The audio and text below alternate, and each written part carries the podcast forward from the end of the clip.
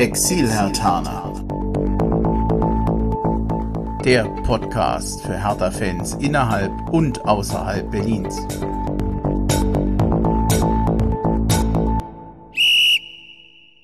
Ja, hallo Hertha-Fans in Berlin, in Brandenburg und weiter weg. Also, hallo Exil-Hertaner, ich bin Bremchen, ihr hört den Exil-Hertaner Podcast, Ausgabe Nummer 93.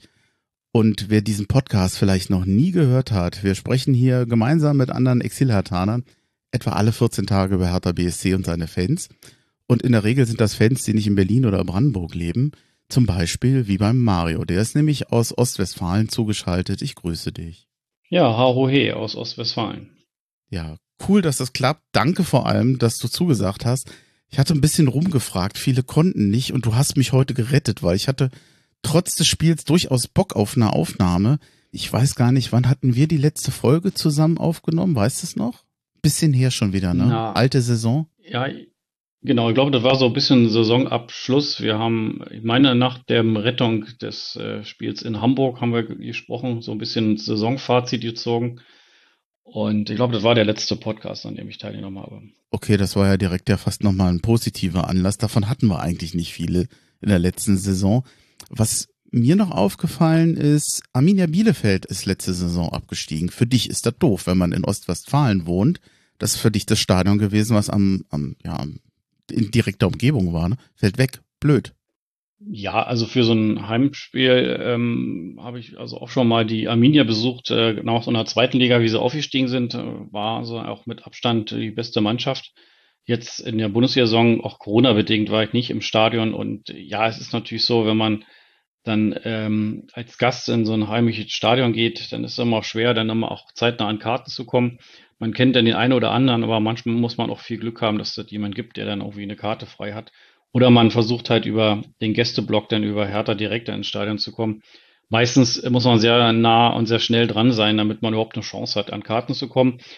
Das Stadion selbst hier, wer mal in Bielefeld war, auf der sogenannten Alm, ist schon ein kleines, schmuckes Stadion, reine Fußballstadion, etwas, was wir natürlich als Hertaner da uns auch sehnsüchtig wünschen.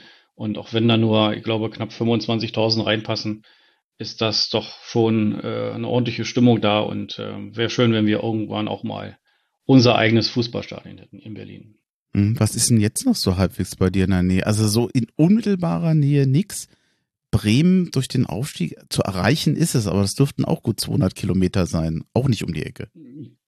Naja, also Bremen ist in der Tat ähm, mit dem Auto gut in zwei Stunden zu erreichen. Man kann aber auch mit der Bahn gut fahren, also von, von mir aus dann über Osnabrück nach Bremen, das geht dann auch ganz gut. Und Bremen ist ja dann auch eine, ich sage jetzt mal, überschaubar große Stadt und vom kann, man kann auch vom Bahnhof denn an der Weser lang ins Stadion laufen, habe ich auch schon zwei, dreimal gemacht. Also auch ein tolles Stadion. Und äh, von daher freue ich mich natürlich, dass man da ein bisschen näher dran ist. Ansonsten ist natürlich Ruhrgebiet für mich äh, sehr naheliegend. Ähm, jetzt auch, wo die Gelsenkirchener wieder in der Liga spielen, auch das ist ein schönes Stadion, wenn man ganz offen und ehrlich ist. Ähm, in Dortmund selbst war ich auch schon zigmal. Das ist ja natürlich ein Fußballtempel. Und wenn man da die Süd sieht mit 25.000 Fans und wenn wir dann You Never Walk Alone da am Anfang des Stadions äh, des Spiels im Stadion singen, das hat schon eine tolle Atmosphäre. Da ist man gerne Gast. Äh, Leverkusen, ähm, ja, auch möglich, ist alles nicht so weit weg. Ja, und dann wird schon ein bisschen eng. Äh, könnte vielleicht am Wochenende so ja in Augsburg im Stadion sein. Wir sind mich zu dem am Wochenende in München und könnte da eine Chance, äh, an Karten zu kommen. Bin mir aber nicht sicher, ob wir das hier familientechnisch so hinkriegen, dass äh, dann äh, alle auf den Papa warten, wenn er dann um 15.30 Uhr noch zum Anstoß ins Stadion geht und alle müssen warten, bis das Spiel zu Ende ist und dann haben wir noch mal gut sechs Stunden Fahrt nach Hause zurück.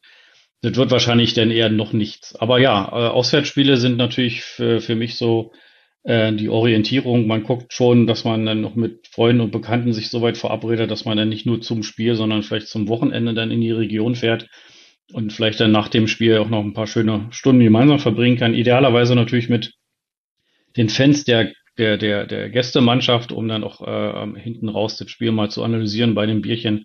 Und ich glaube, das macht ja den Fußball auch aus, dass man dann über die sportliche Rivalität hinaus am Ende des Tages ja doch immer noch Fan ist und sich gegenseitig dann auch ähm, vielleicht ein bisschen auch frotzeln kann, aber am Ende des Tages sagt kann, komm, wir, wir hatten einen tollen Tag, tolles Spiel oder halt, wenn es auch nicht so schön war für das vom Ergebnis her, aber zumindest war der, war der Einsatz da, die, die Moral hat gestimmt und ja, das macht Fußball am Ende des Tages aus. Ja klar, da sprich, sprichst mir durchaus aus dem Herzen. Ich sehe es auch sehr ähnlich. Dortmund hast du eben erwähnt, ja. Hm. Das Heimspiel gegen Dortmund, das haben wir jetzt erstmal verloren. 1-0. Hm, 62.000 Zuschauer waren da, waren auch schon mal mehr gegen Dortmund. Der ein oder andere schimpft ein bisschen über die Preise, aber hm, ja, ich habe ich hab noch so überlegt, naja, was, was erwarten die Leute teilweise auch? Hertha spielt jetzt seit drei Jahren im Mittelfeld oder kämpft gegen den Abstieg, hat jetzt so einen Start, mit dem du auf dem vorletzten Platz bist. Naja, das, das zieht jetzt auch nicht unbedingt die Zuschauer. 1 zu 0 oder beziehungsweise 0 zu 1 ist es ausgegangen durch ein Tor von Modest, Aufstellung, ja, ach, ich hause einfach mal raus.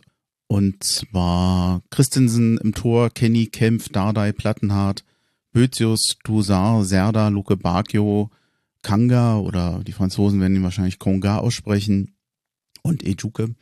Wobei Plattenhardt wieder da war für Mittelstädt. Im Mittelfeld spielte dann Bözius für Sunic und äh, der Uremovic war ja gesperrt, für den kam Dardai. Hm, erste Halbzeit. Wie hat's dir gefallen, was Hertha da gezeigt hat? Ja, also natürlich, man muss ja schon klar sagen, wenn du schon richtig eingeleitet hast, wir haben letzte Jahre halt immer uns eher nach unten orientiert und Dortmund hat all die Jahre rumgespielt. Wenn man sich das Spielermaterial anguckt, dann ist Dortmund natürlich auch eine ganz andere Liga. Und äh, von daher war natürlich zu erwarten, dass die, die Hertha jetzt Dortmund da nicht äh, niedermäht und äh, mit äh, Hackespitze Dortmund dann da drei Tore einschenkt zur Halbzeit. Ähm, hat natürlich so ein bisschen Hoffnung gehabt vom letzten Heimspiel, wo man dann doch äh, unerwarteterweise noch unter Korko da 3-2 gewonnen hat. Oh ja. Und äh, eine gewisse Hoffnung war natürlich da, wenn man sich auch das letzte Spiel der Dortmunder gegen Bremen angeguckt hat, war ja auch ein völlig kurioses Spiel, wenn man dann in sechs Minuten sich dann nochmal drei Gegentore einfängt, sieht, sieht in der 89. Minute wieder also sichere 2 zu 0 Siege aus, dann waren die natürlich auch ein bisschen sensibilisiert. Und ich glaube, das war so ein bisschen Charakter des, des, Spiels. Also Hertha hat, ich glaube, die ersten fünf bis zehn Minuten ordentlich äh, Pressing gemacht, hat gut agiert, hat die Dortmunder gar nicht ins Spiel kommen lassen. Und ähm, dann gab es ja auch die, die eine Chance dann äh, von Kenny da aus dem Hintergrund leicht abgefälscht. Der, so einer kann dann auch schon mal reingehen. Aber wenn man dann nüchtern betrachtet, war das dann vom Torabschluss her auch die wirklich einzige Chance in der ersten Halbzeit. Dortmund war natürlich technisch, spielerisch besser.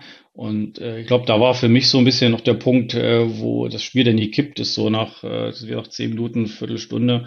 Ich glaube, wir haben dann irgendwie nicht geschafft, die Dortmunder im Mittelfeld so ähm, zu stören, dass der Spielaufbau nicht möglich war. Und ähm, meiner Meinung nach war ähm, Mittelfeld mit äh, Serda ähm, eigentlich gut besetzt mit Bozius und als jemand, der auch kreative Akzente ins Spiel bringt. Ich meine aber, dass äh, wir da viel zu viele äh, ja, Ballverluste hatten und äh, immer aus diesen Ballverlusten im Mittelfeld den Dortmundern, also die mit schnellen Leuten über Außen gekommen sind, dann immer viel Möglichkeiten gegeben haben, dann auch gefährlich zu werden. Und wenn wir da ein bisschen mehr konzentrierter gewesen wären, hätten vielleicht mehr Sicherheitspässe gespielt oder einfach jetzt nicht versucht, ja mit 1 zu 1 gegen die Dortmunder da im Mittelfeld ins Dribbling zu gehen, dann hätten wir vielleicht die, die Situation dieses Pressings oder auch ein bisschen die, die Gegenwehr länger aufrechterhalten können. Aber über die Zeit war doch doch klar, dass dort mal irgendwann in, in, zu Torschusschancen kommt. Und man muss am Ende sagen, äh, wenn man schon mal das Fazit des Spiels vorwegnehmen will, mit 1-0 waren wir dann am Ende auch noch gut bedient. Ja, ja das, ich hätte es jetzt beinahe gesagt als nächstes, dieses 1 0 durch Modest, na klar, jetzt kann man anfangen, die, die Situation zu sezieren und zu sagen, Warum kann er da Flanken von rechts? Hertha hatte fünf Abwehrspieler im Strafraum und ich glaube, es waren nur zwei, zwei Dortmunder, zwei oder drei. Und äh, trotzdem macht Modest das Tor. Ja, ein Trainer wird sagen, kann man verhindern, so wie man wahrscheinlich jedes Tor verhindern kann. Aber wenn ich insgesamt die Chancen sehe, Modest hatte in der 26. schon so eine gute Chance. Die Hertha hatte Glück, dass Dortmund die vielen Chancen eigentlich nicht macht. Dann hat mal der, der, die Latte geholfen, auch, weiß ich nicht, es hätte, es hätte auch zwei, 0 äh, zu 2 oder 0 zu 3 stehen können zur Pause. Also ich war eigentlich ganz froh, dass es in die Pause ging. Was ich nicht so ganz verstanden habe, du hast ja auch so nach, nach, einer, nach einer Viertelstunde war von Hertha dann irgendwie nichts mehr zu sehen. Also Mittelfeld, ich will nicht sagen aufgegeben, aber sie zogen sich weit zurück und Hertha fand eigentlich nicht mehr groß statt nach den nach den Eindrücken gegen Gladbach und gegen Frankfurt, das habe ich schon besser gesehen. Ich war richtig, ich war richtig angetan von dem, was Hertha da gemacht hatte, weil sie in den Spielen wirklich viele Chancen erarbeitet haben, weil sie überhaupt mal teilgenommen haben an einem Spiel. Das haben wir in der letzten Saison ja gar nicht gesehen. Manchmal hatten die sang- und klanglos verloren. Ich bin da eigentlich mit der Hoffnung an das Spiel gegangen, na, ähm, Dortmund, so sicher sind die auch nicht. Man hat es gegen Bremen gesehen. Aber letztendlich, nach einer Viertelstunde war von Hertha nicht mehr viel zu sehen. War das, tja, ist einfach Dortmund so gut? Naja, also man kann jetzt natürlich auch eine Ergebnisanalyse ähm, betreiben und sagen, ja, äh, 1-0 sind wir gut bedient und die Dortmunder hatten natürlich riesen Chancen. Wenn man sich aber mal die Statistik anguckt und auch so ein bisschen die Körpersprache dann äh, der Spieler beobachtet, muss ich sagen, sie haben sie auf jeden Fall jetzt nicht wie oft in der Vergangenheit oder in der letzten Saison auch wieder mal aufgegeben, sondern hm. äh, ihnen war sicherlich klar, dass Dortmund zu Torchancen kommt und dass der eine oder andere auch ein Tor schießt und wenn Modesta mit seinen 1,87 da in den Luftkampf geht, ist ja schon ein Riesenbulle und der Kämpfer hat, äh, ist ja mitgesprungen, aber wahrscheinlich, klar, jetzt wird so ein Fußballtrainer sagen, von der Arithmetik her und vom Rhythmus her hat er natürlich gewisse körperliche und, und äh, ähm, Vorteile der Modest, dass er da besser zum Kopfball kommt. Man kann ihn sicherlich auch verteidigen, ja. Die Flanke ist, glaube ich, ist für mich immer noch der erste Punkt, an dem man hätte verteidigen können. Nicht unbedingt im Kopfball, aber wenn man sich dann mal die, die Statistik anguckt, wie Hertha gegen Dortmund gespielt hat. Also wir haben 13 Torschüsse selbst geleistet gegen über 22, die, die die Dortmunder hatten. Wir sind mehr gelaufen. Klar, wenn man verteidigt, muss man in der Regel auch mehr laufen. Das heißt, die haben aber auch dann, wenn man das so will, statistisch bewiesen, äh, den, den, den Kampf oder den, die, die Art des Spiels halt angenommen. Äh, die Post Passquote ist mit äh, 98 ähm, Prozent, glaube ich, noch ganz okay. Spielanteile, klar, die lagen natürlich mit über 60 Prozent bei den Dortmundern. Die Zweikampfquote war hoch mit 56 Prozent. Wir haben sechs eigene Ecken erzielt und ähm, gegenüber zehn von den Dortmundern. Also wenn man sich das jetzt mal so statistisch anguckt, war es doch nicht so ein eindeutig, wie das Ergebnis das vielleicht jetzt vermuten lässt oder die, die, der Chancenwucher ähm, so muss ich schon sagen, gibt das schon Hoffnung auch für die Zukunft. Dass man hat gegen ein Top-Team gespielt, man hatte bis zum Schluss die Chance, also man hat das Spiel soweit offen halten können. Natürlich klar auch mit einem super Torwart, also der Christen hat ja so sensationell gehalten. Und ähm, äh, klar, die Dortmund haben ihre Chancen nicht gemacht. Man hat aber auch selbst noch zum Schluss hin mit Jovetic die eine oder andere Möglichkeit zum, zum Ausgleich. Also man hat das Spiel lange offen halten können. Und da knüpfe ich schon so ein bisschen an, auch an was du angangs gesagt hast, gegen, gegen Gladbach und auch gegen Frankfurt. Da äh, sind sie deutlich stabiler als äh, in, den, in den letzten Saisons, nenne ich es mal einfach. Also die letzten allemal. Und äh, ich glaube auch, dass der, der Rhythmus und die, die, die Struktur jetzt halbwegs stimmt. Jetzt braucht man natürlich auch ein bisschen Erfolgserlebnisse. Wenn jetzt das nächste Spiel schon jetzt wieder nicht gewonnen wird in Augsburg, und das ist auch nicht einfach, wobei für mich Augsburg einer der Abstiegskandidaten ist, ähm, da kann man natürlich gewinnen und sollte man vielleicht auch gewinnen und äh, dann geht man vielleicht auch mit einem anderen Selbstbewusstsein in die, in die nächsten Spiele. Ich meine, das nächste Heimspiel nach ist dann gegen Leipzig, wenn ich es richtig im Kopf habe. Ist dann auch nicht einfach, aber man hat dann zumindest ein Erfolgserlebnis. Und auch die Leipziger tun sich jetzt auch nicht gerade leicht in der Liga.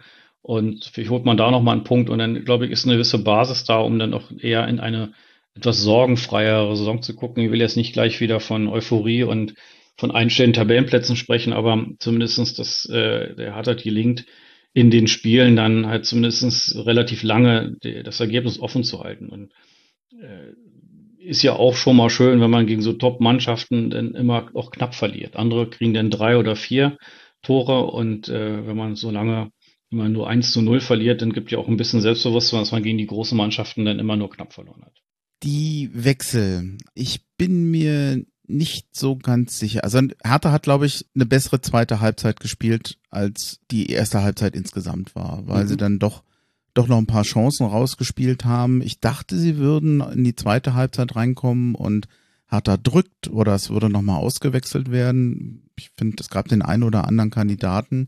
In der 55. Minute kam Jovetic für, für Bözius ich glaube, das hat unserem Spiel besser getan. Das war jetzt zwar nicht so, dass äh, Dortmund nicht weiterhin gefährlich war, aber zumindestens passierte ein bisschen mehr von, von Hertha Seite aus. Äh, hat er ja nachher auch noch eine, eine Riesenchance.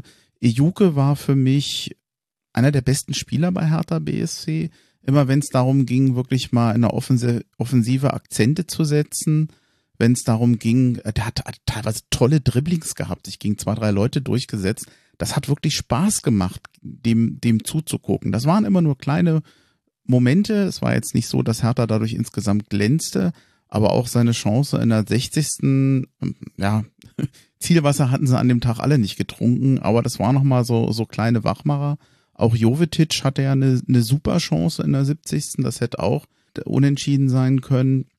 Nachher Richter nochmal, für den es mich überhaupt gefreut hat, dass der einfach wieder auf dem Feld war nach seiner OP und ich meine, Hodenkrebs, also ist nicht selbstverständlich, dass der dann jetzt wieder in so einem Spiel mit dabei war, war vielleicht insgesamt in diesem Spiel eigentlich das, der schönste Moment und der beste Moment, äh, einfach weil der Spieler ähm, ja offensichtlich wieder auf dem Weg der Besserung ist und gesund ist. Mm, also die Chancen waren da, auch der, was war da? Ach, das war ein Lattenschuss sogar von dem, von dem Richter. Aber ja, am Ende ist es jetzt wieder, ja, jetzt fehlt mir gerade so ein bisschen der Punkt, wo, worauf wollte ich hinaus? Ach so, jetzt, jetzt, ich habe mich ein bisschen verloren gerade. Ich habe gerade äh, Frage und Zusammenfassung der zweiten Halbzeit zusammen gemacht. Äh, nee, die, äh, sorry, ich wollte eigentlich hinaus ein bisschen auf die Einwechslung. Mir hat ja. Bözius nicht so gefallen. Er ist ja für Sundic reingekommen. Vielleicht als der Spieler, der ein bisschen offensiver äh, für Hertha das, das, das Spiel nach vorne treiben soll.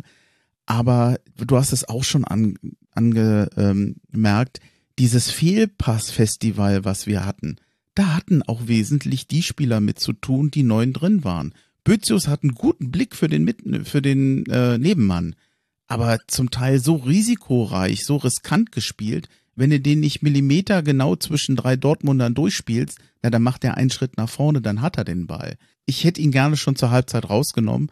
War für mich eine Einwechslung, die sich nicht so gelohnt hat. Einfach weil es zu viele Bälle nicht ankam.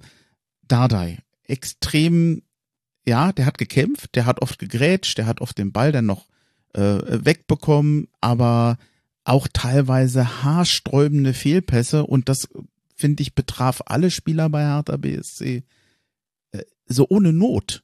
Also ja, Dortmund kann auch pressen, aber es gab viele äh, Pässe, wo du sagst, der ist unbedrängt, der Mann ist ein paar Meter daneben, den kann er eigentlich in, in Ruhe spielen. Also äh, die, diese Fehlpässe und ein Teil des personellen Wechsels, das hat mich entweder aufgeregt oder ich glaube auch, dass es in Teilen nicht so funktioniert hatte, wie es vielleicht sich der Trainer gedacht hat. Oh Gott, jetzt habe ich so lange erzählt. Kannst du aus der Vorlage was machen? Na klar. Also deckt sich ja so ein bisschen mit, was ich eingangs auch schon gesagt habe, mit diesem Fehlpass-Festival äh, im Mittelfeld, aber auch klar von hinten raus. Äh, der Kempf hat mir eigentlich ganz gut gefallen, wenn du gerade die Innenverteidiger ansprichst. Dada, gut, hat er auch nicht so viel Spielpraxis ähm, wird es auch nicht an ihm festmachen. Aber auch in der Tat, ich hätte gedacht, zum Wechsel, äh, zum zur Halbzeit kommt der Sunjic für den Serda. Also Serda habe ich äh, von, von all den Spielern am, am schwächsten gesehen, der irgendwie keinen guten Tag hatte. Also natürlich, die kämpfen und ackern und die reißen sich den Hintern auf. Das will ich den Leuten ja nicht un unterstellen, dass das nicht so ist. Aber er war halt sehr glücklos und äh, viele Fehlpässe, viele äh, Dribblings, die dann am Ende des Tages nicht äh, zum Ziel geführt haben. Und da hätte ich mir, also als äh, wenn ich jetzt da Verantwortung gewesen wäre, mehr, mehr Sicherheit ins Mittelfeld gebracht und hätte dann sozusagen den Staubsauger vor der Abwehr noch gebracht, den, den Sunjic. Und ähm, Boetius sich auch so, der hatte einen genialen Pass in die Tiefe in der zweiten Halbzeit, wo ich dachte, boah, wenn der ankommt, dann ist das wahrscheinlich ein Tor. Aber genau wie du schon sagst, der muss dann auch Millimeter genau kommen. Und das war dann auch, glaube so ein 20, 30 Meter Pass, also flach in die Tiefe. Ähm, ansonsten war von ihm jetzt auch in seinem ersten Heimspiel nicht, nicht wirklich viel zu sehen. Also er hätte da jetzt, ähm, also hat sie hat nicht den Unterschied ausgemacht zu den anderen Mittelfeldspielern, die da jetzt doch zur Verfügung gestanden hätten. Aber nichtdestotrotz äh, glaube ich, äh, die Analyse ist richtig, äh, die wir jetzt hier schon besprochen haben. Äh, wir haben am Ende im Mittelfeld die Bälle zu leicht hergeschenkt und hatten die haben die Dortmunder damit zu gefährlichen Kontern eingeladen, also Umschaltspiel war natürlich bei den Dortmundern sensationell und ja, die, die Abschlussquote ist dann eigentlich aus Dortmunder Sicht eine Katastrophe. Eigentlich müssten sie hier drei, vier Tore schießen. Oder halt, weil wir halt einen guten Torwart drin hatten, äh, ja, äh, seht das auch so. Also die, die Situation hätte deutlich mehr entschärft werden können, wenn wir im Mittelfeld ein bisschen stabiler gestanden hätten. Ja, aber es ist nicht trotzdem die Frage, wären die Wechsel ein bisschen früher nicht hilfreicher gewesen? Also ich finde, Richter hatte sich da ganz ordentlich gemacht. Serda hatte einen schwachen Tag. Äh, die sind jetzt in der 75. Minute eingewechselt worden. Ich hätte sie gerne früher gesehen. Ja, eben, früher, genau. Also ich meinte auch, also Sunic hätte ich mhm. schon zur Halbzeit gebracht, also ich dachte, hätte ich betont, also für mich, den, also für Serda hätte ich den Sunic gebracht schon zur Halbzeit. Und ich fand den, den Wechsel am Ende des Tages so auch schon am Ende recht mutig vom Trainer, dass er dann also noch einen Verteidiger rausnimmt, auf Dreierkette umstellt und dann noch den Selke bringt. Also man sah dann auch, dass zumindest auch von, von Seiten der Verantwortlichen da vom Trainer auf jeden Fall nochmal äh, auf den Ausgleich gespielt wurde. Man hat jetzt, jetzt nicht mit dem 0 zu 1 da zu, äh, zufrieden gegeben. Und ähm, ja, aber am Ende in den zehn Minuten hat Selke jetzt auch nicht viel mehr, noch mehr erreichen können. Ähm, war eine Flanke oder ein Freistoß. Dazu muss man auch sagen, war das Spiel vermeintlich sehr fair. Es ist wenig, es gab eine gelbe Karte, aber gut, die war dann aber auch verdient für Richter. Der hat ihm dann am Ende wahrscheinlich aus Kraft und Lustlosigkeit kurz vor Schluss dann nochmal die Beine weggezogen. Aber ähm, es war ein faires Spiel, es gab wenig Freistoßsituationen und äh, wie gesagt, aus, wir haben immerhin sechs Ecken gehabt, also man hätte da das eine oder andere nochmal äh, vielleicht aus dem Standard heraus erzielen können. Auch da waren wir jetzt äh, in den letzten Jahren jetzt auch nicht unbedingt diejenigen, die dann aus Standards immer Tore gemacht haben.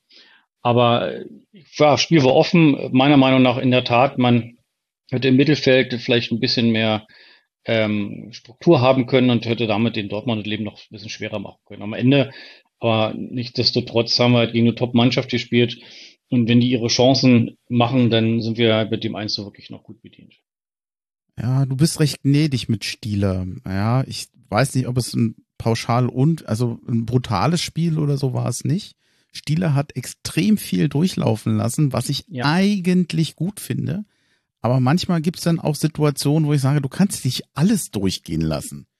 Bellingham hat am Anfang, so ich weiß nicht, ganz auf die dumme, ich hätte manchmal gedacht, pass mal auf, da waren mehrere Karten dabei für Bellingham. Ein härter Spieler, der wäre mit Gelb-Rot runter an schlechten Tagen. Äh, das Foul an Toussaint, er trifft, er, er mäht ihn nieder, er trifft den Ball nicht das ist eine gelbe Karte. Es gab andere Situationen, wo ich auch gesagt hätte, also da hat er zu viel durchgehen lassen. Ich fremdel ja inzwischen, Union hat das perfektioniert mit diesen frühen taktischen Fouls, für die du nie eine gelbe Karte bekommst, aber jeden Konter unterbindest, indem du quasi noch am gegnerischen Strafraum deinen Gegner faulst, hältst, ziehst, mhm. was auch immer, und damit den gesamten Konter unterbindest. Wenn er das in der eigenen Hälfte macht, kriegst du eine gelbe, machst du gleich am gegnerischen Strafraum, geht das durch. Und das ist inzwischen ein taktisches Mittel geworden, wo ich mir manchmal wünschen würde für den Fußball, dass das öfter unterbunden wird. Das war vielleicht in dem Spiel jetzt gegen Dortmund nicht so extrem, aber ich sehe das insgesamt so oft und eigentlich finde ich das schade, weil du eigentlich die Angriffe und die Möglichkeit zum, zum Tor jedes Mal durch diese nicht geahndeten taktischen Fouls schon ja es kommt gar nicht so weit, weil du halt vorher das Foul hast. Manchmal finde ich es ein bisschen schade. Aber ja. ich glaube ja, auch nicht, dass ja. Stielers Leistung insgesamt jetzt das Spiel gedreht hat. Das so weit ging es bei weitem nicht. Nein, also bei dem Toussaint sage auch so, also hätte eigentlich gelb geben müssen. Und dann gab es noch mal eine andere Situation, wo, wo Plattenhardt da am Strafraum gefault wurde in der ersten Halbzeit, der lässt da auch weiter spielen. Das war für mich auch ein klares Foul. Und äh, aber das sind jetzt für mich nicht die spielentscheidenden Szenen. Ich wollte nur im Prinzip zum Ausdruck bringen, dass das an sich ein recht faires Spiel war oder der Schiedsrichter ja. hat auch viel laufen lassen. Es gab also nicht die Möglichkeit für uns, äh, viel Standards zu, zu kreieren. Und äh, auch Dortmund hatte nicht viele Freistöße. Auch da äh, waren nur zwei, drei dabei, die hätten vielleicht gefährlich werden können, die aber auch dann vereitelt wurden. Äh, nur, es wollte damit ausdrücken, dass wir dann, auch selbst wenn wir diese vielen Chancen auf Standards sie hätten, dann werdet jetzt normalerweise für andere Vereine, die sich auf so Standards konzentrieren, vielleicht noch eine Möglichkeit, dann noch mit dem Kopfball ein Tor zu machen. Aber da sah ich bei uns, bei der Hertha halt auch nicht so unbedingt die Möglichkeit, äh, aus Standards heraus jetzt besonders mehr Kapital zu schlagen als aus einem, einem äh, ja, schnellen Gegenangriff. Also da sind wir auch nicht äh, stark mit den Standards. Mhm. Ich habe hier mal aufgeschrieben, nochmal als Stichwort verdiente Niederlage. Ich glaube, wir waren, wir waren uns einig, dass Hertha hier nicht unbedingt die bessere Mannschaft war. Das ging in Ordnung. Absolut. Ja, äh, absolut. erstaunlich fand ich allerdings, Dortmund ist echt ein starker Gegner gewesen mit einer guten Offensive, aber eine Verteidigung. Ich habe die ganze Zeit immer so gedacht, äh, trotz der guten Offensive, die sind auch nicht unverwundbar. Ich hatte irgendwo mal bei Twitter gelesen, äh, ein guter Bundesligist macht auch gegen Dortmund sein Tor, weil so sicher stehen die da hinten nicht. Das ist auch etwas, was mir die ganze Zeit durch den Kopf gegangen ist, denn letztendlich, es war bis zum Schluss nur ein 0 zu 1. Das ist ja knapp. Ein Tor hätte gereicht, um den, um den Ausgleich zu schießen. Und ich habe ich hab mir hier noch notiert, hat Hertha vielleicht doch ein Sturmproblem, dass es nicht gelingt, in einem Heimspiel gegen die nicht mal ein Tor zu schießen. Ja, also weil Dortmund von Konga hast du nicht viel gesehen, oder? Genau, das wollte ich gerade sagen. Also zumindest haben die es geschafft, den, den Konga da komplett aus dem Spiel zu nehmen. Der war ja, der hing ja völlig in der Luft. Der, der hat sich dann naja bemüht, auch mal so quasi sich Bälle naja selber zu holen, aber äh, der, eigentlich haben wir ja ohne den gespielt, wenn man das mal nüchtern betrachtet. Ähm, die haben den zumindest aus dem Spiel genommen. Wir hatten nicht die Möglichkeit, den irgendwie einzubringen. Ich hatte so zwei, drei Aktionen, aber da waren die Verteidiger dann auch gut und clever genug, um äh, dann gar keine Torgefahr entstehen zu lassen. Äh, vielleicht hat er auch noch Anpassungsprobleme, ich weiß ja nicht, oder die Verteidiger sind dann auch wirklich gut. Aber nichtdestotrotz, äh, du hast ja völlig recht. Also Dortmund hat sich in den letzten Jahren auch immer besonders dazu aussieht, äh, da, damit ausgezeichnet, dass sie auch hinten immer anfällig waren. Ja, also gibt es ja genügend Beispiele der Vergangenheit, dass so eine äh, Mannschaft dann hinten ähm, dann immer anfällig ist. Also die Dortmunder äh, man hummelt zu langsam oder was man da auch Kritiken hat. Jetzt hat man sich ja äh, am Ende auch noch verstärkt, deutlich in der Abwehr. Und wenn man jetzt Champions League spielt, dann äh, ja, ist es vielleicht auch ein anderes Spiel, eine andere Statik. Da muss, muss, müssen die Verteidiger vielleicht auch anders agieren oder passt vielleicht besser zu der Mannschaft als gegen so kämpferisch starke Herr Tana. Aber ja, die, die Chance war jederzeit da, dass sie ja dann noch den Ausgleich macht. Glücklich oder nicht, kann man dann darüber diskutieren, aber sie hatten ihre Abschlüsse, sie hatten ihre Chancen, war auch ein guter Torwart in, bei Dortmund im Tor. Und oh ja. von daher alles gut. Also ich sag mal, äh, wie gesagt, bis zum Schluss war das Spiel offen. Wenn der Sieg nicht unverdient war äh, und auch in der Höhe hätte höher ausgehen können, muss man am Ende auch sagen, war dann doch knapp. Und für die Hertha war bis zum Schluss, also bis in der Nachspielzeit am Ende immer noch die Chance, aus dem 0 zu 1 auch ein 1 zu 1 zu machen. Und daher gebe ich dir natürlich recht, hat äh, Dortmund natürlich dann aus der Statik heraus, äh, wenn sie vorne die Tore schon nicht machen, dann müssen sie zumindest hinten dafür auch sorgen, dass dann der Gegner gar nicht erst zu Torchancen kommt. Und da waren sie in der Tat anfällig. Und mit ein bisschen mehr Glück oder vielleicht, vielleicht ein bisschen mehr abgefälscht, der eine oder andere Schuss, dann, dann geht so ein Ball auch rein und dann äh, spielt man unentschieden. Und dann haben die Dortmunder nach dem 3 zu 2 gegen Bremen dann plötzlich wieder ein Gegner, den sie hätten eigentlich äh, schlagen müssen und äh, sind die vermeintlichen sechs Punkte, die man dann einkalkuliert, da sind dann nur noch null übrig, ne? Mhm. Oder nur noch einer. Und äh, ja, aber ich glaube, für Hertha war das jetzt ein guter äh, Gradmesser, dass man äh, gegen Frankfurt sich gut verkauft hat, äh, dass man äh, in Gladbach eher unglücklich verloren hat. Da hat man denke ich, auf Augenhöhe agieren können. Also klar waren die auch technisch besser und hatten auch ein, bessere Einzelspieler. Die, der Handelfmeter, ja gut, äh, dumm angestellt von Mittelstädt, muss man dann am Ende des Tages auch geben. Auch der zweite Elfer kann man geben. Also wenn man, wenn die Regel nur eindeutig auszulegen ist, dass wenn der Ball da, der Arm da oben nicht zu suchen hat, ähm, dann äh, wird der Elfmeter halt verschossen oder gut gehalten, dann bleibt man halt auch lange im Spiel und hat da auch am Ende des Tages äh, auch eine Chance gehabt, einen Punkt mitzunehmen. Äh, dann ist das für mich zumindestens aber aus den Spielen, die wir jetzt hatten, das nochmal Union außen vor, aber auch wenn man Union jetzt mal betrachtet, die waren ja gestern Nachmittag dann Tabellenführer, äh, gewinnen 6-1 auf Schalke und machen auch aus, wenn ich das richtig verstanden habe, aus sieben Chancen sechs Tore. Also die spielen dann auch effizient und auch gut und sind dann vielleicht auch tatsächlich eher, eher ein Gradmesser der etwas oberen äh, oder der besseren Mannschaften, so dass man im Prinzip sagen kann, man hat die ersten vier Spiele gegen mehr oder weniger vier Top-Mannschaften gespielt und hat dann da vielleicht nur einen Punkt geholt, aber sich am Ende des Tages auch gut und teuer verkauft. Und wenn man das mitnimmt als Selbstbewusstsein und dann hofft, äh, dass man in, die, in den nächsten Spielen, also wie gesagt, jetzt tatsächlich in Augsburg äh, die Chance hat, vielleicht da mal auf drei Punkte zu gehen, dann habe ich jetzt gerade nochmal geguckt, wir spielen nicht gegen Leipzig, sondern gegen Leverkusen. Die haben auch einen schweren Start. Vielleicht ist da auch eine Möglichkeit drin. Ich meine, gegen Leverkusen haben wir immer ganz gut ausgesehen zu Hause. Und dann spielst du in Mainz. Das sind auch jetzt Mannschaften, äh, ja, wenn man Leverkusen vielleicht mal mit einer Klammer drum sieht, äh, zumindest in Mainz und in Augsburg, kann man auch Punkte holen. Und äh, ja, dann äh, sieht die Situation schon wieder ganz anders aus nach zehn Spieltagen, glaube ich. Wenn wir dann irgendwie, irgendwie auf zehn oder zwölf Punkte kommen, dann, dann wäre das ja schon super. Oh, Leverkusen, da habe ich aber auch eine Menge negative Erinnerungen. Ich meine mich da an sehr unschöne Saisonabschlussspiele zu Hause gegen Leverkusen erinnern zu können. Die gingen, glaube ich, ein paar Mal nicht wirklich gut aus. Also da würde ich mal ein kleines Fragezeichen dahinter setzen. Aber äh, lass mich mal noch auf was anderes kommen. Ich habe hier noch die nette Notiz, gute Spieler, schlechte Spieler. Oh Gott, mhm. klingt wie eine Seifenoper bei RTL.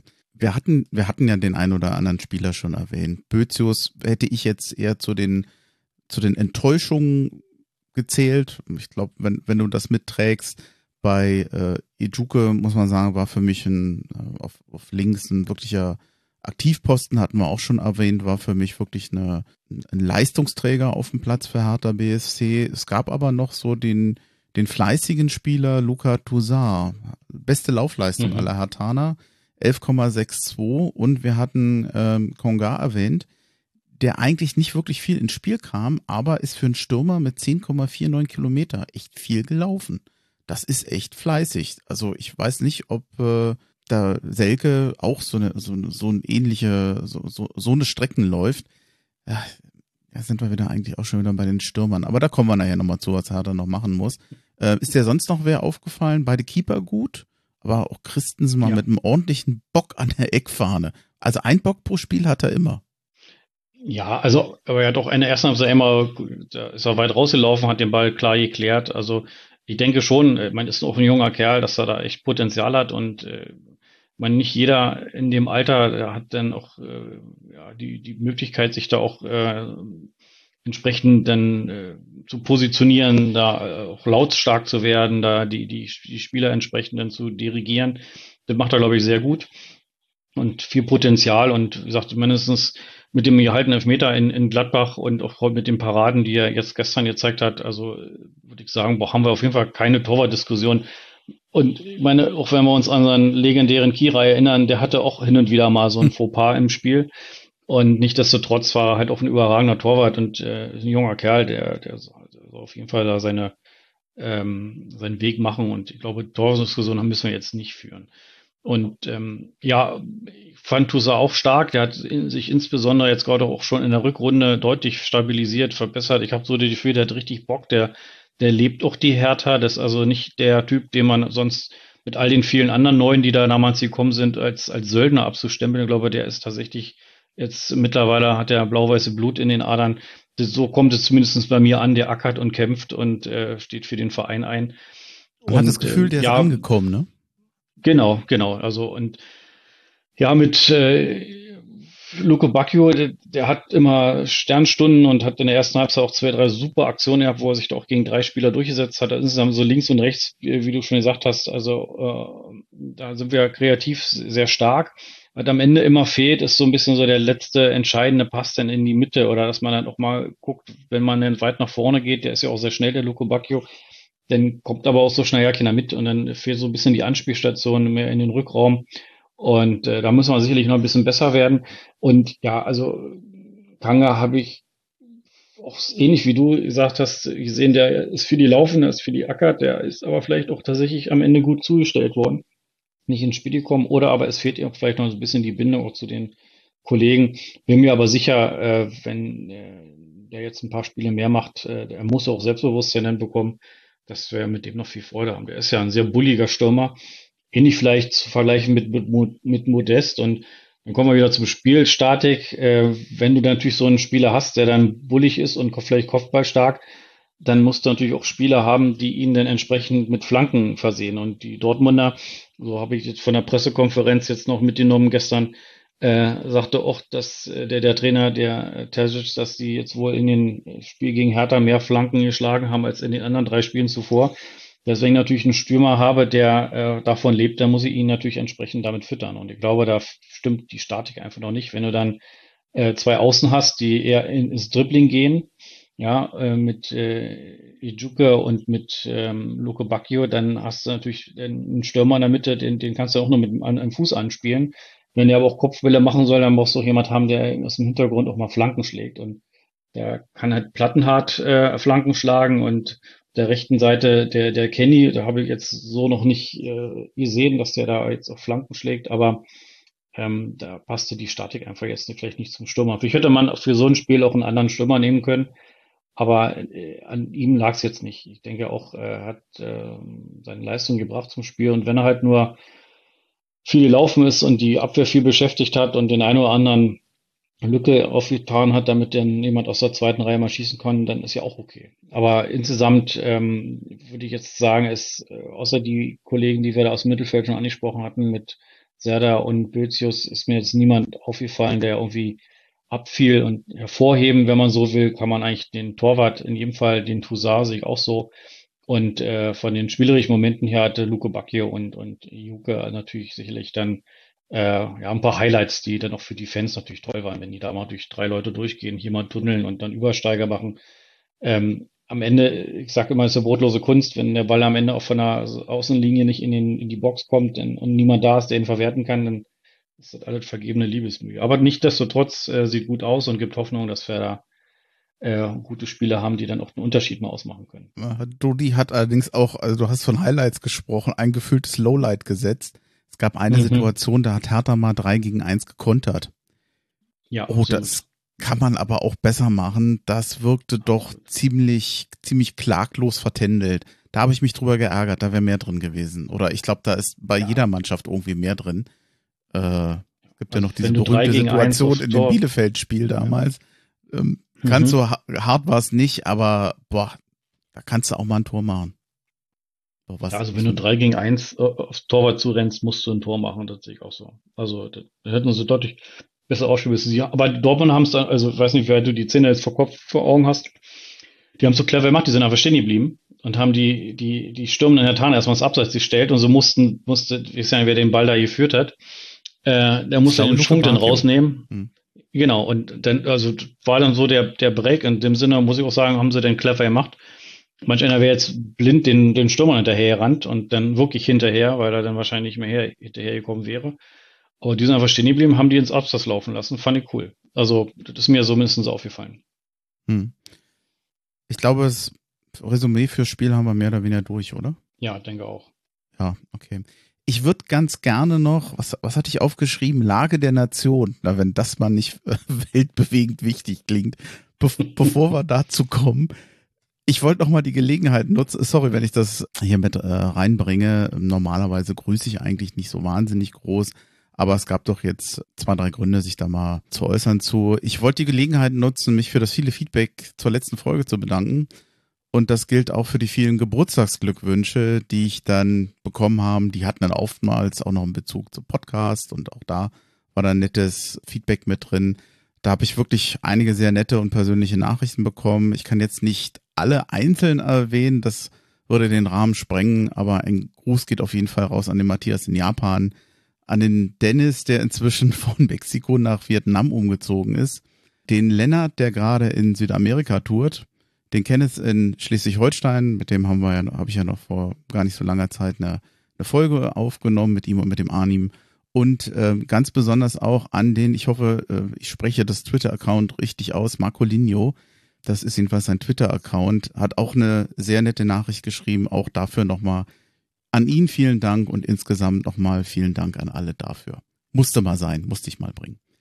Ja, Lage der Nation. Ich habe es uns nochmal aufgeschrieben. Vierter Spieltag. Wir sind gegen Braunschweig im Pokal ausgeschieden. Derby-Niederlage gegen Union und die war wirklich deutlich und die war auch leider mehr als verdient. Ähm, können wir ruhig das Wort Klassenunterschied nennen. Dann immerhin gegen den Europa League-Sieger gespielt. Das war dann der einzige Punkt, den wir dieses Jahr in der Bundesliga haben bisher an den vier Spieltagen. Unentschieden gegen Eintracht Frankfurt. Dann die bereits erwähnte Auswärtsniederlage gegen Gladbach und jetzt nun eben noch eine Niederlage gegen Borussia Dortmund. Hertha nach vier Spieltagen mit einem Punkt auf Platz 17. Und ja, hm, wenn ich jetzt nur nach den Ergebnissen gehen würde, dann macht Hertha da eigentlich weiter, wo sie letzte Saison aufgehört haben. Aber ich, ich finde es eigentlich unfair, oder die, die Frage wäre, ist, ist so eine, so eine rein negative Bewertung, äh, wird das, wird das der Mannschaft gerecht. Kann man auch gar nicht so schlecht gespielt haben und trotzdem verlieren. Hast du jetzt Panik? Findest du es, es ist kein erfolgreicher Anfang in die Saison, aber gibt es Dinge, die dir so ein bisschen helfen zu sagen, naja, ich habe trotzdem Hoffnung, dass es besser wird diese Saison? In Teilen haben wir es ja schon ein bisschen angesprochen. Also ganz ehrlich, nach dem äh, Pokal aus und der Niederlage gegen Union dachte ich mir, na wunderbar, das wird ja wieder die gleiche Saison wie letzte Saison. Hm. Und ähm, dann war ich überrascht über das Auftreten gegen Frankfurt. Vielleicht war auch Frankfurt jetzt nicht äh, übermäßig stark an dem Tag, aber das ist ja nun immer auch tagesformsabhängig. Aber da haben wir gut gespielt. In Gladbach war ich auch sehr positiv angetan. Und wie gesagt, wenn so ein Handelfmeter nicht gegeben wird oder wenn, wenn, wenn man den nicht macht, sozusagen, dann spielt man doch 0-0. Und wenn man sich mal angeguckt hat, wie das Spiel gestern Bayern gegen Gladbach war, also die haben auch ordentlich und gut verteidigt, die Gladbacher, und haben mit ein bisschen äh, Glück dann nicht 1-0 gemacht und haben bis zum Schluss dann halt äh, gehofft, dass sie das Spiel so ja gewinnen, äh, dann unentschieden. Also in Gladbach, glaube ich, ist das schon eine gute Leistung, wenn man dann, äh, ja, wenn man so will, eigentlich 0-0 spielt, bis auf den Elfmeter. In das Spiel gegen Dortmund äh, haben wir gerade ja analysiert, waren sie jetzt auch nicht so schlecht, dass, dass sie da äh, eingeknickt sind oder äh, an die Wand gespielt wurden. Sie hatten ihre Momente, sie haben das Spiel in weiten Teilen auch offen gestaltet. Die Trainer sprachen vom Ende der zweiten Halbzeit von ein bisschen wie Vogelwild, weil beide irgendwie aufs Tor gespielt haben, war ein offenes Spiel, äh, immer mit der Hoffnung und der Chance, da sich auch den Ausgleich noch zu machen.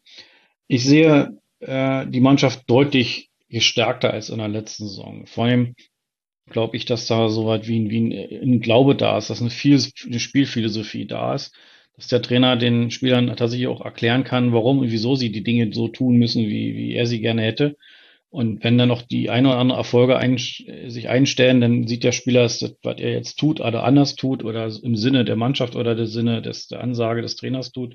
Wenn man damit Erfolg hat, dann wächst man da auch als Mannschaft dran. Und äh, ich bin mir also nicht bange. Ich denke, also ich bin mir ziemlich sicher, wir werden in Augsburg gewinnen und werden auch zu Hause gegen Leverkusen nicht verlieren. Äh, in Mainz ist immer schwierig, das ist ein ziemlich ekliger Gegner, da kann man auch mal 3-1 verlieren, man kann auch 3-1 gewinnen. Da hatten wir auch schon merk merkwürdige Momente. Und ähm, ich glaube, dass wir nach zehn Spieltagen erst vernünftig Resümee ziehen können. Ich denke, wenn man sich jetzt nochmal auf dem Transfermarkt umsehen wollte, dann äh, ist was wir seit Jahrzehnten, äh, nee, so lange ist es noch nicht, aber zumindest seit vielen Jahren äh, vermissen es tatsächlich immer so ein kreativer Mittelfeldspieler, so, so à la Marcelinho, der, der, den hat Hertha all die Jahre immer deutlich geprägt, denn wie er denn weg war, gab es eigentlich niemand wirklich, der in diese Rolle kam. Und äh, auch ähm, wenn man sich jetzt äh, auch Prinz anguckt, der kam ja in der zweiten Halbzeit dann nochmal gegen Dortmund, dann merkt man doch, dass er dann vielleicht mit seiner Routine der eine oder andere ähm, wettmachen kann, aber als kreativer Spieler, als schneller Spieler, der Ideen mit einbringt, da fehlt vielleicht noch jemand. Und ob Bözius das schafft, weiß ich nicht. Ich würde ihm natürlich wünschen, uns natürlich wünschen, dass er da ein bisschen mehr Kreativität einbringen kann. Aber, aber das wäre ähm, schon derjenige, da, der eigentlich diese Rolle übernehmen sollte, ne? Genau, Genau, genau. Also ich denke, also wenn man noch, also ja, die Hoffnung, die wir natürlich haben, ist, dass wir dort wirklich jemanden haben, den im Mittelfeld immer anspielen kannst, der in der Lage ist, links und rechts mal passt besser auch in die Tiefe zu spielen. Und ähm, ich glaube, so viel verändern würde ich jetzt nicht. Vielleicht den einen oder anderen äh, Spieler noch zu holen, dass man in der Breite ein bisschen äh, ausgeglichener ist, dass also wenn auch jemand mal sich verletzt oder auch tatsächlich jemand vielleicht gesperrt ist, dass man dann tatsächlich jetzt keine Qualitätsverlust in der Mannschaft hat. Aber äh, ja, so bewusst fällt mir da auch niemand ein. Wir haben äh, mit, mit Kange jetzt einen Stürmer, da, da muss ich erst beweisen, ob er das kann. Wir haben ja noch Leute auf der Bank sitzen, zumindest noch bis äh, Mittwoch, dann ist ja die Transferliste vorbei, ob die noch bleiben oder nicht. Also ähm, da muss man gucken, wenn, wenn die dann alle noch bleiben, ähm, äh, ich rede ja gerade von Piontek, wenn der dann vielleicht doch nicht verkauft wird, dann ist der wieder eine Option. Dann muss der ja auch spielen. Dann haben wir vielleicht noch, noch eine ganz andere Art von Spieler. Und ähm, ich glaube auch, äh, wenn man sich den äh, Jovetic angeguckt hat, dass so jemand, wenn der dann äh, nicht verletzt ist, dann kann der auch die Mannschaft nochmal weiter nach vorne bringen. Also ich glaube, äh, so nach den vier Spieltagen Ähm, man hat vielleicht mächtig eins auf die Fresse gekriegt, um das mal vielleicht berlinerisch zu sagen, hat sich dann aber auch gefangen. Die, die Mannschaft war sich der Situation auch bewusst und hat jetzt eine gute Leistung abgeliefert und mit dem ersten Erfolgserlebnis nächste Woche Sonntag dann sollte auch dann äh, ja noch ein bisschen mehr Sicherheit reinkommen und äh, vielleicht spielerische Klasse in der einen oder anderen Stelle gegen mehr Mannschaften, die halt nicht so weit oben in der Tabelle stehen, wie die wir jetzt zum Schluss hatten dann macht Fußball wahrscheinlich aus härter Sicht auch wieder mehr Spaß. Oh, weißt du, was, was für mich gerade schlimm ist? Mir fallen so viele Positionen ein, wo ich glaube, dass Hertha sehr gut beraten wäre, dort noch etwas zu tun. Ich habe aber auch gleich, ich sehe das Problem, dass Hertha offensichtlich nur dann Spieler nochmal verpflichten kann, wenn andere Spieler gehen. Und da weiß ich natürlich jetzt nicht, wie die Entwicklung in dieser Woche ist ich würde mal nochmal anfangen, auf den, nochmal auf den Sturm zurückkommen. Wir haben jetzt nach vier mhm. Spieltagen ein Torverhältnis von zwei zu sechs. Sprich, vier, vier Spiele, zwei Tore. Wir waren in den Spielen, wo Hertha Chancen generiert, eigentlich sehr zufrieden, dass Chancen generiert werden und dass Hertha überhaupt mal mitspielt in einem Spiel. Aber die Chancenverwertung, und das hat ja oftmals auch was mit einem Stürmer zu tun, das war eigentlich nicht so dolle. Und äh, also ganz ehrlich, wenn es irgendwie möglich wäre, dass Selke und Piontek das Budget bei Hertha entlasten, und darum geht's ja auch dem Verein ganz wesentlich. Wir haben einen viel zu teuren Kader in der Zeit unter Klinsmann aufgebaut und das, das holt uns jetzt auf Dauer in Teilen ein. Also ich denke mal, Bobic wird alles dafür tun, dass er Piontek an den Mann geht, an den Mann kriegt mindestens nochmal verleiht. Nicht, weil es so ein schlechter Stürmer ist, aber weil es letztendlich jemand ist, der so ein hohes Gehalt hat, mit zumindest fragwürdigen Erfolgsaussichten. Ich meine, er hat ja schon mal bei Hertha nicht richtig funktioniert, dass man nur hoffen kann, dass er eben den Verein verlassen kann. Kein, kein Vorwurf am Piontek hat halt nicht funktioniert. Und ganz ehrlich, ich muss dir auch sagen, Selke, seit, es ist jetzt kein Selke-Bashing, aber wenn ich einfach sehe, in welchem Verhältnis stehen Gehalt und wie hat sich Selke letztendlich bei Hertha entwickelt, auch da, also ich, ich bete, dass wir einen neuen Stürmer bekommen, weil einer von beiden noch das Team verlässt. Das würde uns unheimlich helfen. Und vielleicht ist es diese, diese vielen Chancen und wenig Tore, vielleicht kann man da auch noch mal ein bisschen rangehen und sagen, mit einem, mit einem neuen Stürmer können wir uns da besser aufstellen. Ich würde noch, ähm, kannst, kannst gleich noch mal was dazu sagen, kurzen Hinweis geben auf Christensen. Wir haben alles, was dahinter steht. Wir haben lauter junge Torwarte. Routiniert sind die alle noch nicht. Wenn jetzt Christensen ausfällt, sehe ich im Moment keinen, dem ich sagen würde, mit dem möchte ich im Moment in eine Bundesliga-Saison gehen äh, auch beim Keeper. Ich hoffe, dass man noch einen erfahrenen Keeper mindestens mal für ein Jahr ausleihen kann, weil einfach mir das Risiko zu hoch wäre, wenn sich Christensen verletzt. Was haben wir dahinter?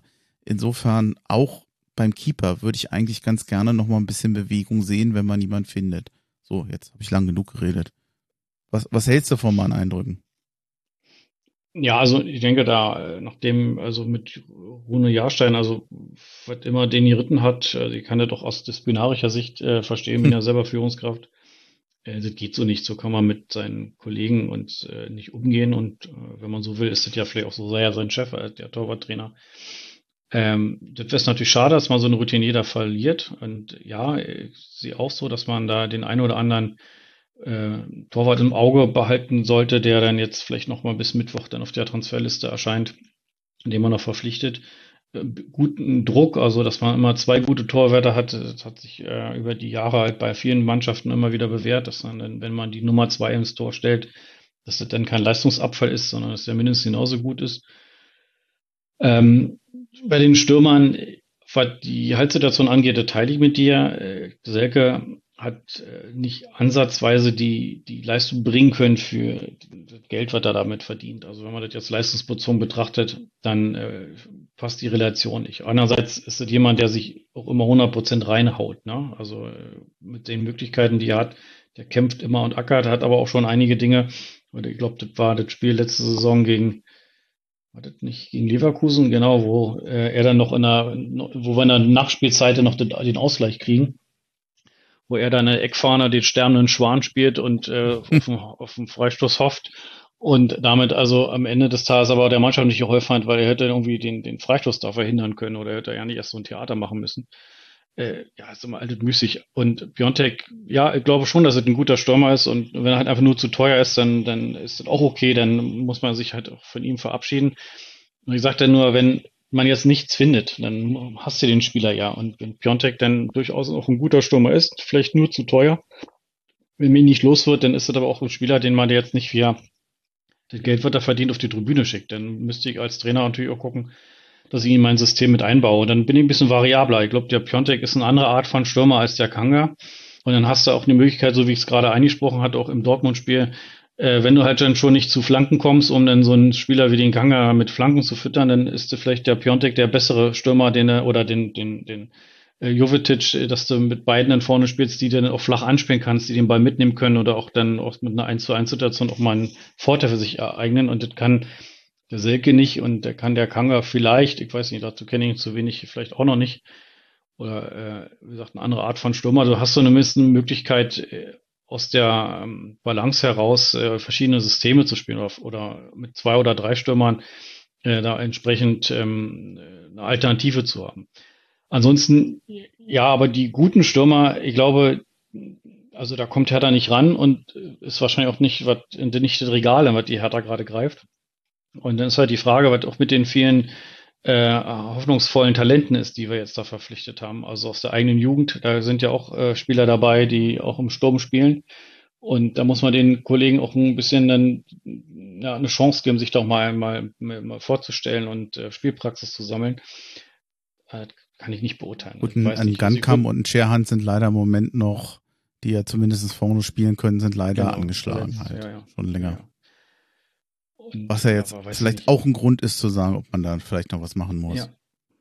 Ja, aber ich weiß nicht, ich bin immer jemand, der dann eher für Qualität statt Quantität steht. Also mhm. nützt mir auch nicht, wenn ich ja drei Stürmer auf der Bank habe, die alle irgendwie gleichmäßig gut sind. Dann hätte man vielleicht auch sagen, dann, dann nimmt man nur einen und äh, der ist dann halt vielleicht ein bisschen besser, der verdient vielleicht auch mal 50 mehr, aber dann muss jetzt eher äh, nicht, nicht Masse statt Klasse und dann muss ich vielleicht gucken, dass ich da sich auch die, die Nachwuchsspieler dann auch mal eine Chance gebe, dann die letzten 10, 20 Minuten sich da nochmal einzutragen und äh, in, vielleicht in, in so einen Spielerbogen und äh, dass sie dann daran auch wachsen können. Gibt ja auch genügend Beispiele, wo äh, Hertha-Spieler von Hertha weggegangen sind und plötzlich äh, so weit wie einen Durchbruch erzielt haben. Es gibt auch genug andere Spieler, die am Ende das nie schaffen. Ne? Ja. Ist schwierig. Also ich kann ja aus meiner jetzigen Sicht nicht, nicht sagen, wo wir wirklich noch echten Bedarf haben. Ich, natürlich kann man auf allen Positionen nachlegen. Ähm, ich denke, ja, einen zweiten Torwart brauchen wir noch und äh, teile deiner Meinung, wenn wir da noch einen guten Stürmer finden und wenn wir vielleicht äh, gehaltlich quasi im Austausch zu Piontek da noch jemand finden, dann, dann soll mir das recht sein. Ja, ich gehe jetzt sogar noch weiter. Du hattest eben den Spielmacher erwähnt. Hm, ja, mhm. klar, wenn ich da jemanden bekommen könnte, also äh, als wenn ich ja äh, Kaderplaner wäre, äh, den würde ich natürlich auch mit Kusshand nehmen. Frage ist natürlich, ob auf dem Markt äh, gute Zehner oder gute Spielmacher beliebig zu bekommen sind. Wenn das so wäre, dann hätten alle tolle Spielmacher. Also das ist, glaube ich, auch eine, eine schwierige Position. Ich fürchte, dass man mit Bözius der Meinung ist, dass das erstmal die Lösung ist, zusätzlich sozusagen zu Boateng und zu Suat Serda, der ja auch so ähnliche Qualitäten hat äh, im Mittelfeld als, als Ballverteiler ja, ich hätte den gerne, aber ich glaube nicht, dass er kommt. Ich hätte, würde jetzt noch eine Baustelle noch aufmachen und zwar die Verteidigung. Man kann streiten, ob sich Boyata letztendlich in den Jahren bei Hertha durchgesetzt hat oder nicht. Eigentlich ist es ein Spieler, den ich mochte. Aber wahrscheinlich war es irgendwie dann doch Zeit, sich von ihm zu trennen. Wir haben meines Erachtens keinen verlässlichen Innenverteidiger, mit dem man jetzt sagen kann, das ist unser Fels in der Brandung. Das ist der Mann, der unsere Abwehr stabilisiert. Sechs Gegentore in vier Spielen sind ja auch nicht wenig. Und es gibt tatsächlich einen Namen, der in letzter Zeit gefallen ist, mit dem ich, um ehrlich zu sein, überhaupt nichts anfangen kann. Äh, ich weiß nicht, ob ich ihn richtig ausspreche. Augustin Rogel spielt derzeit bei Estudiantes de la Plata in Argentinien Und es gibt ein sehr interessantes Twitter-Profil von dem Johannes Gieber. Der beschäftigt sich mit dem Fußball in Südamerika und der hat ein, eine wunderschöne Tweetkette sozusagen geschrieben über den Rogel und da würde ich gerne mal ein bisschen was vorlesen. Es ist recht viel. Ich werde den Link zu diesem äh, Tweet mit an die Folge hängen, dann kann sich das jeder nochmal einzeln durchlesen. Ich habe nicht alles kopiert, weil er wirklich viel geschrieben hat, aber hochinteressant und offensichtlich auch sehr fundiert. Er hatte geschrieben, ich zitiere jetzt mal, zunächst ein kleiner Überblick zu Rogels Positionierung. Der Rechtsfuß spielt bei äh, Estudiantes in der Regel als halbrechter Innenverteidiger, sowohl in der Vierer- als auch in der Dreierkette. Die Basics im Ballbesitz, Spielaufbau, Passspiel, Ruhe und Übersicht stimmen alle. In äh, 2022, in Klammern, die Saison in Argentinien läuft entsprechend des Kalenderjahres, entwickelte sich der Uruguayer zu einem der besten Verteidiger des südamerikanischen Vereinsfußballs. Seine Stärken in der Zweikampfführung sind bemerkenswert. Durch seinen großen und austrainierten Körperbau beißen sich selbst die giftigsten Stürmer des Kontinents die Zähne an ihm aus. Physis und Robustheit sind mehr als europatauglich. Rogels etwas trägen Antritt und durchschnittlicher Sprintgeschwindigkeit gleicht er hervorragend mit seinem Stellungsspiel und toller Antizipation aus. Dazu hat er bei Ballgewinn ein extrem schnelles Umschaltmoment. Der größte Trumpf im Spiel von Rogel ist das Kopfballspiel, das sowohl defensiv als auch offensiv eine absolute Waffe ist. 65 Prozent aller Luftduelle gehen an den 1,91 Mann. Er hat noch mehr geschrieben, aber ich muss sagen, das ist ja für einen Spieler, von dem ich noch nie gehört habe, nahezu eine Lobhymne. Jetzt anhand dieser Einschätzung würde ich sagen, das klingt doch nach Qualität wenn es wirklich so ist, wie hier beschrieben. Den würde ich nehmen. Ja, die Frage, ja, die Frage ist ja, ob, ob Hertha da rankommt. Also hm. ähm, sind, wir sind ja nicht die Einzigen, die auf dem Transfermarkt nach Spielern suchen. Bestimmt und, nicht. Ähm, genau, und von daher ist mal die Frage, welcher Verein zieht denn da? Ne? Und ich glaube, so, so eine jungen Spieler, die, die gucken sich ja auch den Weltfußball an und wenn da jemand anruft, der da Bayern München heißt oder Dortmund äh, oder halt Hertha, dann äh, ist, ist das schon nochmal auch eine andere äh, Möglichkeit, wenn man ähm, ja, die Spieler überzeugen kann, für so einen Verein zu spielen, dann, dann super, dann hat der Spielervermittler da richtig einen guten Job gemacht und natürlich würden wir so einen Spieler gerne nehmen, wenn auch die Qualität, die er jetzt da hat, tatsächlich auch in der Bundesliga dann abrufen kann. Und äh, nichtdestotrotz, ich gebe dir aber auch recht, ja, vielleicht muss ich da meine, mein Urteil eben gerade nochmal revidieren, nachdem du daran dich nochmal zu dem Abwehrthema geäußert hast. Ich denke auch mit, mit Kempf und jedenfalls jetzt mit Dardai äh, war das jetzt äh, eine Verteidigung, die wackelig, ne? Ja, ein bisschen wackelig. Also Kempf, der äh, hat auch in der letzten Saison schon immer auch ein paar Spiele gehabt, wo ich gesagt habe, boah, also pff, kann man noch anders spielen. Auch Kollege Stark war jetzt auch nicht immer souverän, ja, den ich auch tatsächlich eher äh, weiter auch im Mittelfeld gesehen habe als als klassische Innenverteidiger. Aber auch, äh, was halt so fehlt, ist äh, meiner Sicht dann aus, so einem, aus der reinen Verteidigung bei solchen Spielen, äh, äh, in Verteidigern auch ist immer der Spielaufbau. Und du hattest ja eingangs auch angesprochen, dass Dada gerade auch jetzt in, gegen Dortmund da den einen oder anderen Fehlpass äh, sich erlaubt hat das ist natürlich dann schwierig. Auch ein junger Mann, der kann sich auch noch entwickeln. Äh, aber ich glaube, da auch einen richtigen Guten zu finden, ist auch schwer. Ja. Ähm, wenn man sich auch gestern anguckt, der Upa Vicano bei Bayern äh, spielt, macht ein überragendes Spiel, aber einen, Fehler macht er und das führt dann zum Gegentor. Und da sieht man immer, wie eng dann auch am Ende des Tages äh, sich die, die ja, Genie und Wahnsinn oder, oder gut oder schlecht sich am Ende des Tages dann auch entscheidet. Ähm, ich weiß nicht.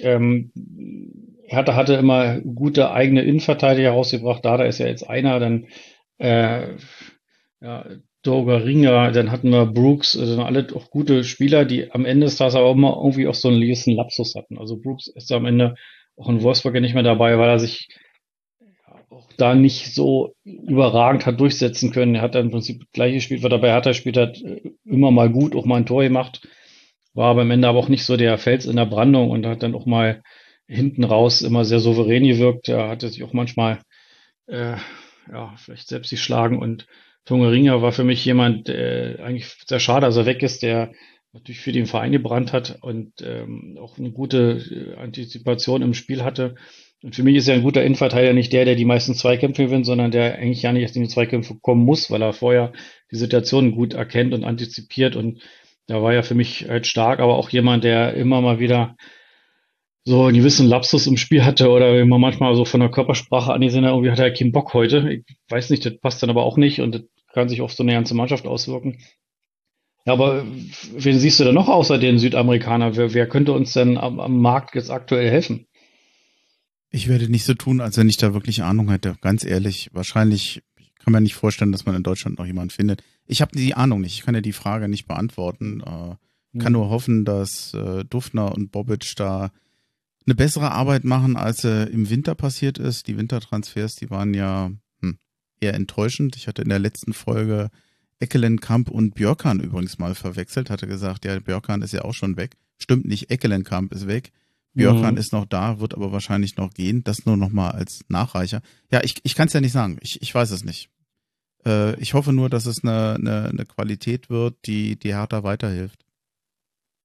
Ja, also mit Kenny über Außen weiß ich nicht, aber wir hatten ja auch schon mal in einer anderen Folge über unsere Linksverteidiger gesprochen. Also Plattenhardt äh, hat sicherlich das eine oder andere Spiel jetzt auch gerade äh, Relegationsspiel gegen HSV da in Hamburg, das, das war ja quasi ein bisschen ausgezeichnet, war ja, wenn man so will, für die gesamte Mannschaft die beste Saisonleistung und auch für ihn.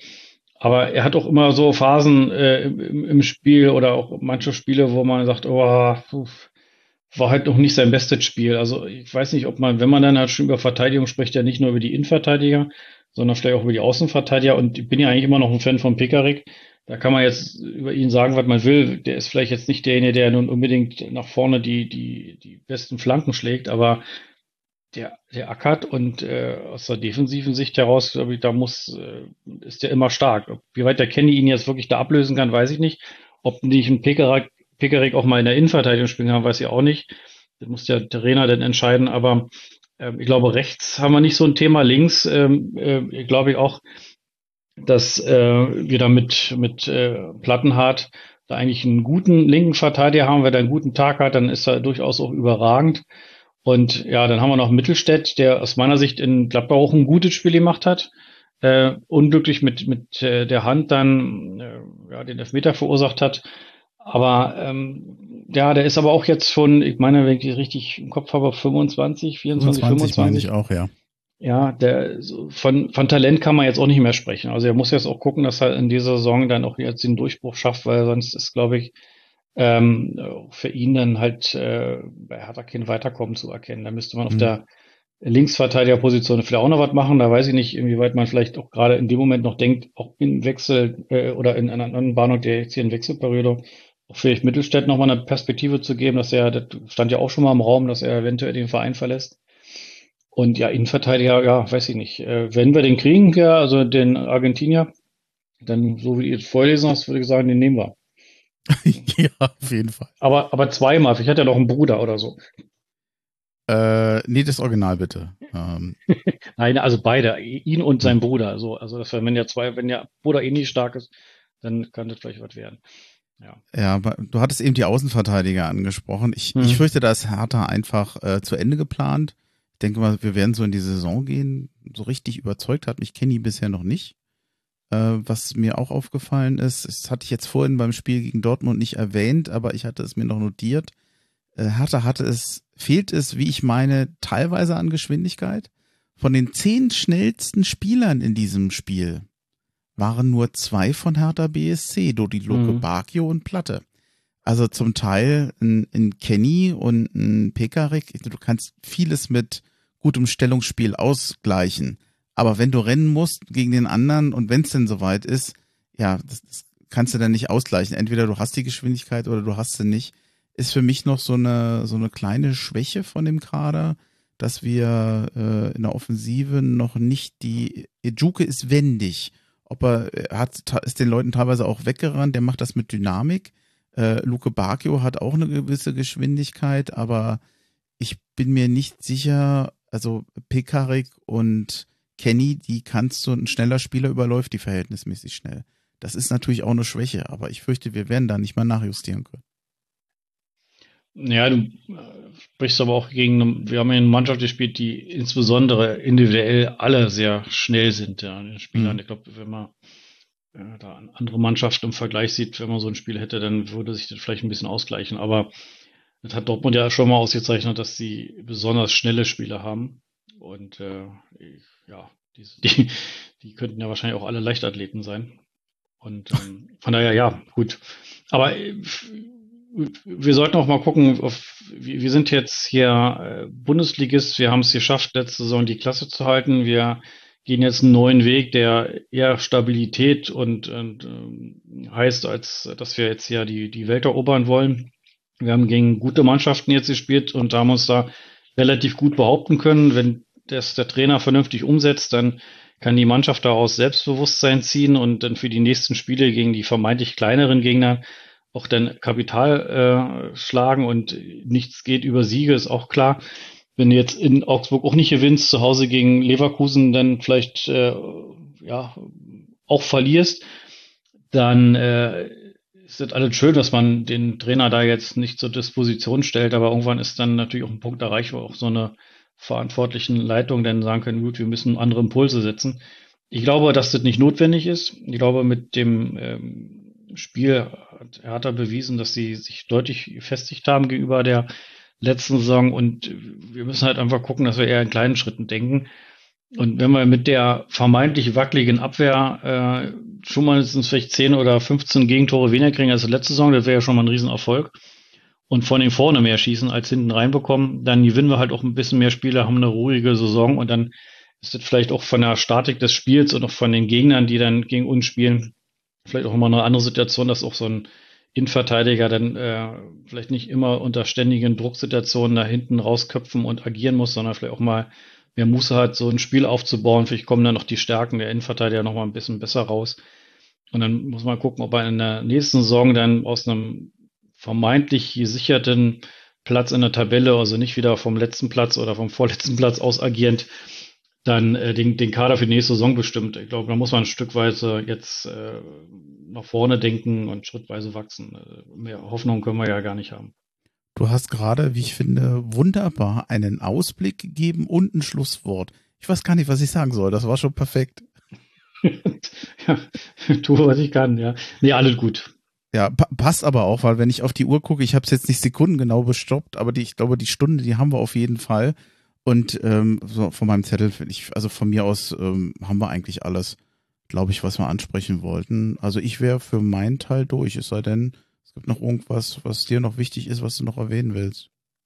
Naja, alles gut. Also, wie gesagt, am hinten raus wollte ich zumindest die äh, ja, vernünftig mal einordnen, wo wir ja gerade stehen und äh, nicht, dass jetzt der eine oder andere Herr Tana denn auch glaubt, jetzt äh, verpflichten wir zwei Spieler und dann spielen wir wieder international, sondern wir müssen einfach gucken, wo wir herkommen, äh, dass wir uns äh, dem, mit der Mannschaft und den Strukturen sukzessive weiter nach vorne entwickeln.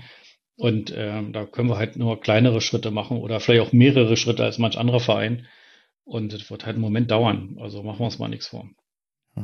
Na, wie immer als Hertha-Fan. Wir hoffen das Beste und lassen uns überraschen, was rauskommt. Danke, danke an, an dich nochmal fürs Mitmachen. Ich bin mal gespannt. Äh, wir hatten ja schon in der Vorbereitung gemerkt, deine Tonspur ist ein bisschen leiser. Sie kommt bei mir ein bisschen leiser an. Jetzt gucke ich, dass ich das in der Nachbearbeitung ein bisschen anheben kann. Ich hoffe, dass das funktioniert dann so gut, dass wir dich auch richtig gut und leicht laut hören können wie mich. So oder so, vielen Dank fürs Mitmachen und lass uns die Hoffnung nicht aufgeben. Genau, so machen wir das. Hau ja. he. Ja, dann danke. Hau he, mach's gut. Mach's gut, danke dir. Bye.